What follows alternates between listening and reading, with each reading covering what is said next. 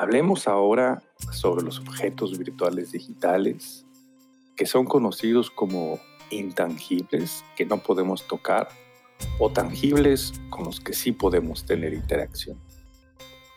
De hecho, la primera vez que yo escuché sobre lo que se conoce como manufactura aditiva, no soporté la curiosidad y busqué de inmediato la definición.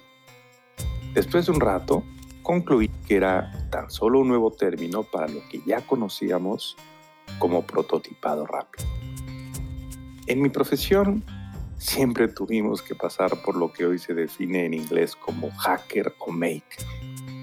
Mi carrera universitaria era una mezcla entre software, electrónica y computación.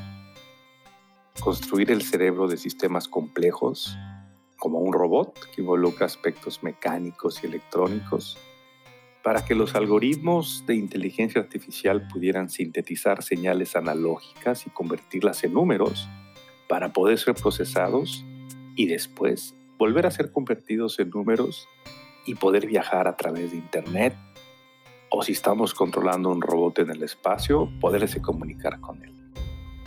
En todas las universidades del planeta, los estudiantes de ingeniería y muchos científicos necesitamos aplicar la elegante ingeniería inversa para resolver problemas, tareas y mitigar en muchos casos los problemas presupuestales para hacer un proyecto. Desarmar impresoras para extraer motores de pasos y otro tipo de componentes electrónicos. Descuadrar licuadoras para extraer motores de corriente alterna y bobinas e incluso computadoras viejas para poder extraer chips y memoria.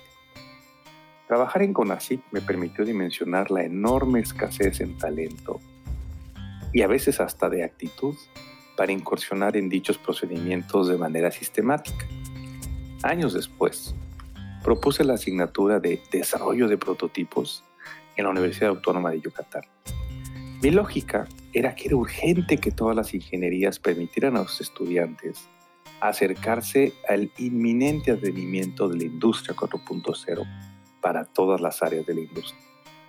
Hoy día, en plena crisis del COVID-19, vemos florecer la enorme necesidad de tomar en serio la manufactura aditiva.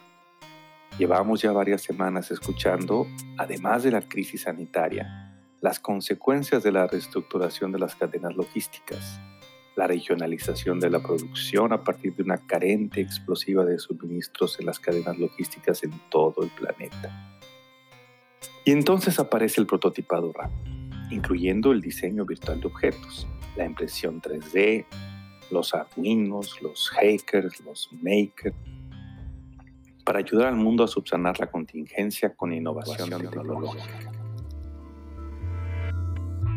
Las industrias de la transformación necesitamos impulsar cada vez más y de manera más enérgica la capacitación de nuestra planta laboral para poder incursionar en el aprovechamiento al máximo de las nuevas tecnologías en la manufactura aditiva en casi todos los procesos.